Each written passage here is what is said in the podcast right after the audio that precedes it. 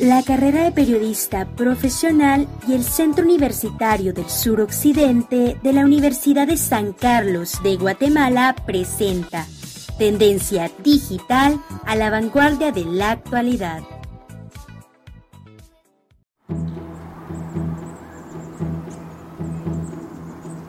Hace aproximadamente un mes me encontraba caminando por las calles de mi barrio. Rumbo a una de las panaderías más concurridas de Retauleu. Y a pesar de la situación actual que atraviesa el país, no pude notar diferencia más allá del uso de las mascarillas. Y como era de costumbre, los residentes de esta localidad regresaban a sus hogares con sus respectivas bolsas de pan.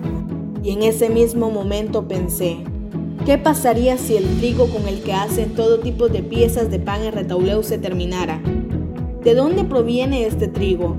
¿Se cultiva en Guatemala o es importado? ¿Alguna vez ustedes se han cuestionado todo esto? Porque no saber lo que ha sucedido antes de nosotros es como vivir en la nada. Y hasta lo más mínimo que actualmente conocemos tiene su propia historia.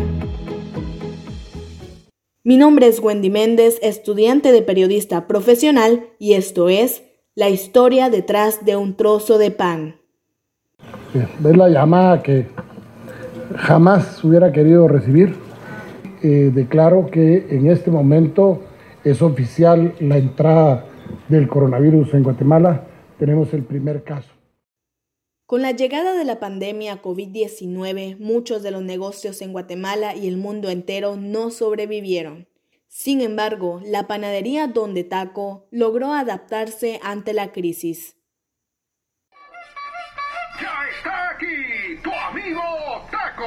Más de 45 años de brindarle el mejor pan a las familias retaltecas. Y ahora, a la puerta de tu casa.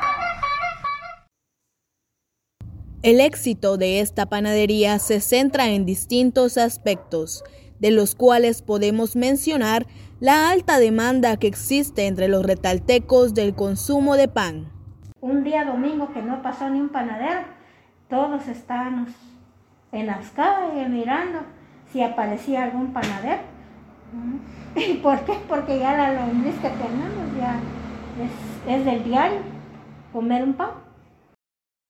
Y en una entrevista con los panificadores de esta empresa, se observó que tanto la demanda de los consumidores de pan en Retauleu es proporcional a la producción de esta panadería.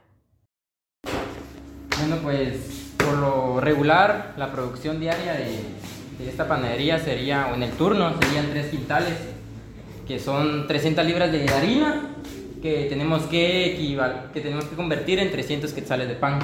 En la noche se hacen cuatro quintales, en la mañana se hacen tres y en la tarde varía de dos a tres quintales.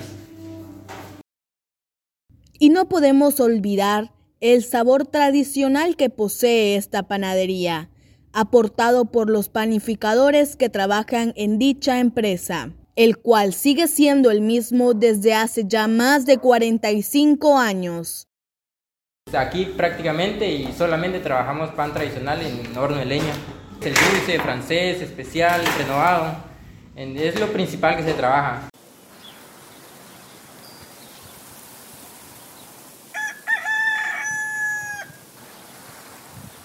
Este, entramos a las 5 de la mañana y iniciamos a hornear a las 9 de la mañana.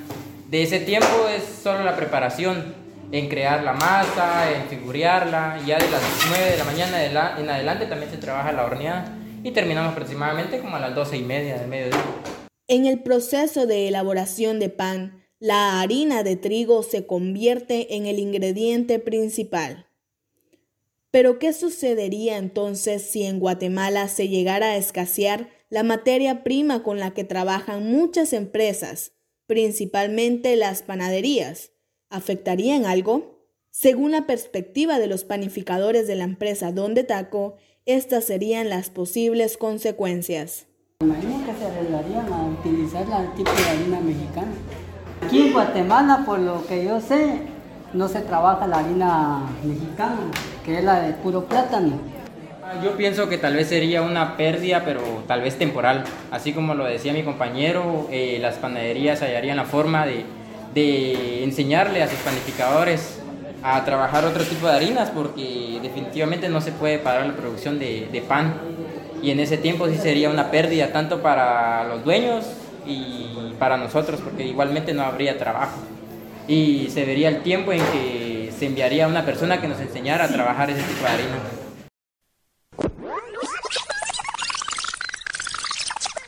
El año 1978 fue considerado como el mejor año productivo de la cosecha de trigo en Guatemala. Se logró una producción local de 1.296.304 quintales, cifra que no llegó a cubrir ni la mitad de lo requerido en el mercado interno de esa época. Según la gremial de productores de harina, los y las guatemaltecas consumen un aproximado de 350 mil toneladas de trigo al año. Y tan solo son cinco departamentos los que continúan con la cosecha de este producto esencial para la canasta básica tal y como lo menciona el ingeniero agrónomo Roberto Tello, docente de la carrera de agronomía del Centro Universitario del Norte, en su última clase online impartida en el curso de Cultivos Regionales 1. Eh, como hemos eh, hablado al respecto del trigo, el trigo necesita eh, climas fríos, o sea, elevaciones altas sobre el nivel del mar, y por ello en Guatemala los departamentos que son más apropiados y en donde se da la mayor producción de trigo eh, son Quetzaltenango, eh, San Marcos, Totonicapán, Huehuetenango y El Quiché. Según el Ministerio de Agronomía, Ganadería y Alimentación MAGA, la época de siembra del trigo en Guatemala se lleva a cabo en los meses de agosto, septiembre y octubre un tiempo considerablemente corto en relación con la época de siembra de cultivos como el maíz, chile pimiento, lechuga, tomate, entre otros. La cosecha del trigo se inicia cuando el, grano tenga 12% de humedad. Eh, este es el porcentaje de humedad que debe de tener el trigo cuando nosotros vamos a cosecharlo.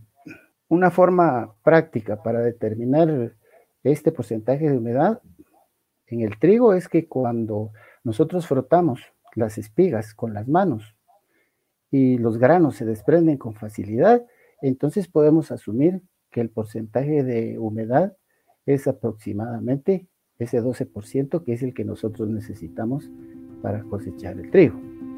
La siembra y la cosecha del trigo escasean de manera significativa en el país y según la Organización de las Naciones Unidas para la Agricultura y la Alimentación, FAO, las cifras actuales demuestran una diferencia significativa con los datos obtenidos en Guatemala en el año 1972. En esta época se cosechó 47 mil toneladas de este grano y se alcanzó el punto máximo de la cosecha de trigo para Guatemala en el año 1984 con un reporte de hasta 91 toneladas métricas. Sin embargo, fue a partir de ese momento que los números descendieron a tan solo 3.000. Esta organización también resalta que en el año 2000 la producción del trigo en Guatemala fue casi nula. A pesar de que es el único país de Centroamérica con las condiciones climáticas necesarias para su siembra, las cuales deberían utilizarse a favor de la economía del país. Pero, ¿qué es lo que lo está provocando? Podemos decir que la producción de trigo en Guatemala se ha reducido sustancialmente en los últimos años. Es decir, en años anteriores teníamos mucha más producción de trigo que en los años actuales. Ahora, ¿cuáles serán las causas a que se atribuye la baja en esa producción? Eh, podemos decir que esta reducción en, volúmenes cosechados obedece a la disminución de la superficie sembrada y de los rendimientos. Entonces tenemos que en Guatemala se ha, disminuido el volumen cosechado de trigo. Eh, esto porque la superficie que se ha sembrado ahora es mucho menor.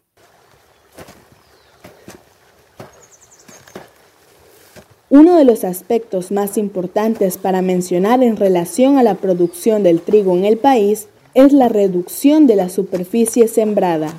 Y según el Anuario de Estudios Centroamericanos, cuando se liberalizó el mercado del trigo, por ende disminuyó la producción y el área desocupada se utilizó para el cultivo del maíz aumentándose así el área total dedicada a la siembra del maíz en departamentos como Totonicapán. Y actualmente la superficie cultivada de trigo en Guatemala apenas supera las 5.000 hectáreas. Cada vez es mayor la cantidad de granos de trigo que se importan en Guatemala, creando así una mayor dependencia entre distintos países, por políticas y tratados de libre comercio que han provocado casi la desaparición del cultivo en el país. A todos los que gobiernan, yo les pido con esmero, no abandone al campesino que trabaja con empeño para sacar su cosecha y abastecer a su pueblo para sacar su cosecha y abastecer a su pueblo. A inicios del gobierno de Idígora Fuentes, surge una organización de trigueros que pretendía velar y plantear los precios del trigo, el peso y humedad adecuados, así como también las condiciones de pago de este producto en Guatemala. La Gremial Nacional de Trigueros era una organización del altiplano guatemalteco y la conformaban más de 30.000 agricultores minifundistas y molineros. Había diferentes molinos como el molino Excelsior, por ejemplo. El objetivo era asegurar la producción de trigo para el mercado local, crear y mantener el trabajo para muchas personas, casi más de 30.000 agricultores minifundistas y el trabajo de los molineros. O sea, el número de personas que se beneficiaban con la producción de trigo era alto. Para ello, Guatemala protegía su agricultura mediante aranceles y cuotas de importación de trigo. La amenaza para la producción de trigo en el país aumentó de manera incontrolable, al punto de ocasionar la eliminación de los aranceles proteccionistas y las cuotas de importación del trigo dejando así de forma libre el comercio de este producto y sus derivados, a lo cual en una entrevista con la licenciada Marlene Castillo, docente de la carrera de periodista profesional en el CUNSUROC, agregó lo siguiente. En los años 60 había ya presiones del mercado internacional de introducir el trigo especialmente de Estados Unidos. Los argumentos eran que Guatemala no poseía un buen trigo que no servía para elaborar el pan, pero investigaciones demostraron que no era cierto. Sin embargo, la ola neoliberal de los años 80, las presiones de diferentes orden, continuaron hasta que el gobierno de Arzú terminó con el proyecto. Una de las mayores consecuencias de esta liberación de importación y eliminación de aranceles fue el grave perjuicio que se provocó a más de 30.000 productores de trigo en el antiplano de Guatemala, los cuales pertenecían a la Gremial Nacional de Trigueros entre otros aspectos significativos que han provocado problemas incluso en la salud de los guatemaltecos. Sí, afectó mucho porque como ya hemos dicho, había más de 30 mil agricultores molineros y la población local que tuvo que adaptarse a los productos de trigo, harinas y sus derivados de los Estados Unidos. Desapareció una organización de campesinos que tenía como metas incrementar la producción para sustituir importaciones, que se proponía industrializar subproductos del trigo, es decir, crear una agroindustria del trigo mediante aprovechamiento de la paja, etc. Desapareció el pan popular que antes comíamos como las checas de granillo y se cambió el hábito de consumo por pan blanco con tanta azúcar y con menos peso, calidad y mucho más caro. Asimismo, se redujo drásticamente el consumo de la tradicional checa de granillo y del pan francés, sustituyéndolos por el pan blanco rodajado, cuya elaboración requiere necesariamente del trigo importado duro de invierno. Según la Organización de Naciones Unidas para la Alimentación y Agricultura FAO, Guatemala es el país con más dependencia en las importaciones del trigo, seguidos de los países de El Salvador y Honduras.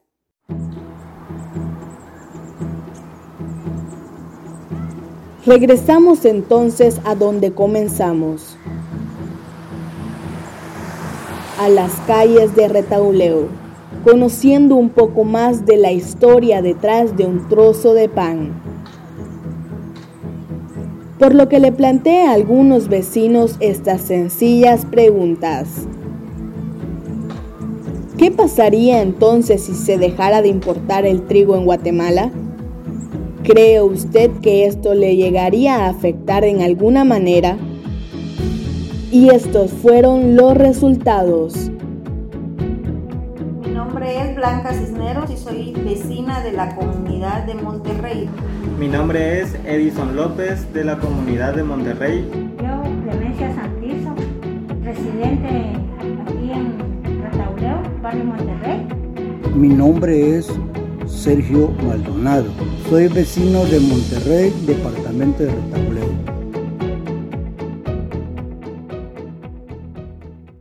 Yo pienso que buscarían otras opciones de dónde traerlo de otro lugar o, o, otra forma de cómo sustituirlo por otra cosa. Claro que sí, nos afecta bastante porque la verdad el, el trigo viene de otro país, pues aquí mucha gente se quedaría sin trabajo, pues, ¿verdad? Y subiría, subiría, subirían las cosas, ¿verdad? El, como el pan, todo. Yo pienso que pasaría que el trigo subiría aquí en Guatemala, ya que toda, todas las necesidades de las personas no se darían abasto, porque el trigo de, que cultiva Guatemala eh, no es lo suficiente. Porque mientras le encuentran solución, posiblemente se quedarían sin trabajo los panificadores y las personas que trabajan en las panaderías. Nos afectaría bastante, porque ya no habría harina de, de otro lugar. Entonces vendría a poner más pobre a Guatemala, más pobre como estamos ahorita.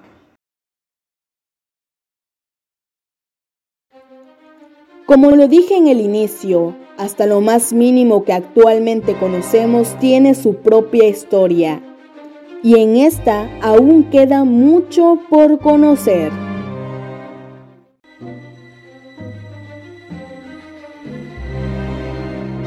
El podcast de La historia detrás de un trozo de pan fue producido y narrado por Wendy Méndez, con el apoyo de Iván Escobar, Neri Pérez, Ingeniero Roberto Tello, Doña Clemencia, Don Leonel, Blanca Catalán y Edison López. Con la asesoría y orientación en temas de dependencia económica y cultural de la licenciada Marlene Castillo. Con la asesoría y aplicación de conocimientos de opinión pública, licenciada María del Carmen Alvarado y asesoría en producción por el licenciado Brian Torres. Esta es una producción de la carrera de periodista profesional del Centro Universitario del Suroccidente de la Universidad de San Carlos de Guatemala. Id y enseñad a todos.